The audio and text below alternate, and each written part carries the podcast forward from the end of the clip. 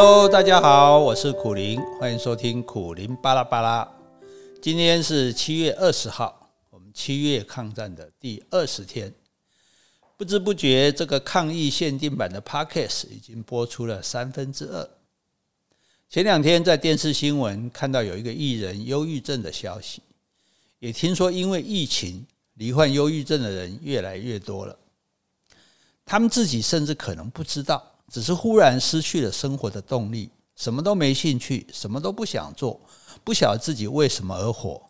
接下来身体就会开始出现各种检查不出来的毛病。最可怕的是没有了快乐的能力，什么东西都不觉得好吃，什么事情都不觉得开心，什么人都不让他喜欢，连最好笑的喜剧都引不起他的笑声。而且还出现严重的自我怀疑：为什么我什么都做不好？我这个人是不是一无可取？我活着还有什么意义？就算我死了，是不是也不会有人在意？如果看到朋友有这种情形，你不要劝他啊，凡事想开一点，没有那么严重，一切都会过去的。那一点都没有用，因为他就是想不开，就是觉得很严重，而且常常就会过不去。所以你不要劝他，而是要陪他。而且如果半夜接到他的 LINE，说一些灰心丧志或者莫名其妙的话，千万不要催一句神经病，然后继续睡你的大头觉。他的最后一次联络，就像落水的人想抓住一根浮木，结果你这根浮木转身就走，他只好坠入生命的漩涡。最好也能陪他去看病，借助药物，虽然不见得能治好忧郁症。但是至少可以帮他抵抗生命中巨大的无力感，让他撑下去。有时候会慢慢好转，有时候会时好时坏，但是至少都不要变成最坏。我想跟所有苦于忧郁症的朋友说，不要害怕忧郁症，因为有很多很多人跟你一样，而且他们都没事，你也会没事的。就当是人生中一场重大的感冒，不管再难过。总是会好，就算不能百分之百痊愈，只要没有把你全灭，你就要给他活下去。那么，我们今天要说的是自己的人生自己负责。因为我的父母一直采取放任的态度，很早开始我就知道对自己的人生要负责。大学的时候半工半读赚学费，参加很多文学奖，也得到肯定，赢了不少奖金。然后教书、结婚，父母都尊重我的决定。我向来觉得台湾的父母对小孩过度照顾，大部分都供养到大学毕业，有一些出社会还赖在家里，甚至不工作，父母照样养着他们。这在欧美是很少见的，像北欧的小孩十六岁就可以搬出去住，甚至还能够因此向政府贷款。在美国，如果你被人家知道你还住在家里，是会被大家嘲笑，交不到女朋友的。以前我有一个加拿大房客，他有两个儿子，一个说要念大学，一个说不想念，他都完全没意见，只是告诉他们想念大学就要自己去办助学贷款。东方的父母如果遇到小孩这样说，一定想办法赚钱让孩子念书，然后还很担心的斥责另外一个不要念的，你不念大学怎么办？将来如果找不到工作呢？事实上，念大学不见得找得到工作，有时候还不如念技职学校。但是许多东方的父母还是深信万般皆下品，唯有读书高。有些父母一方面为子女操心劳力，一方面又抱怨自己是多么辛苦，为小孩牺牲很多，遇到小孩不听话更是伤脑筋。我倒觉得为人父母的要学习放手，让小孩想办法自己负责。那是在为自己的未来做投资。欧美的父母遇到赖在家的小孩，有的会跟他收钱的，凭什么吃我的、住我的、用我的，却连一句话都不听？我有一个朋友，三个女儿都正值青春期，难免担心他们的安危，规定每天晚上十一点以前要回家。女儿们提出抗议，说同学都可以很晚才回去，他们这么早回家会被人家笑。我这个朋友说，很简单，你们现在住我家。我供你们吃穿，就要照我的规矩。如果不想十一点回来，随便你们要住哪里都可以，现在就可以搬走。不仅父母不应该过度照顾宠溺小孩，为人子女的也不应该认为父母就有养育的义务。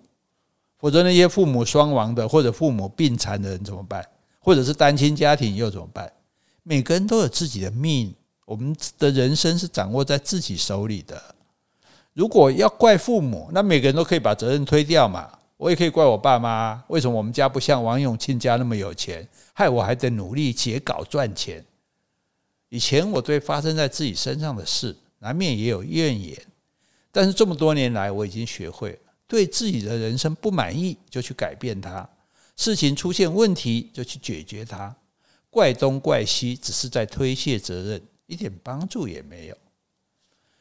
朋友都说我的脾气变好了，其实是我没力气生气了。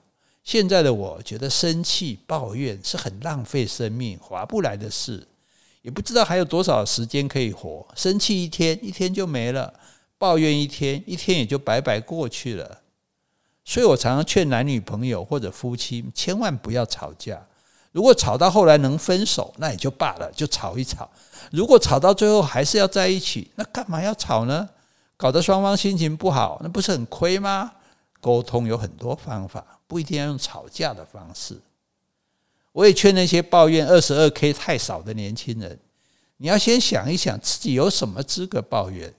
如果你能创造出更多价值，可以为公司赚很多钱，公司不会只给你二十二 K。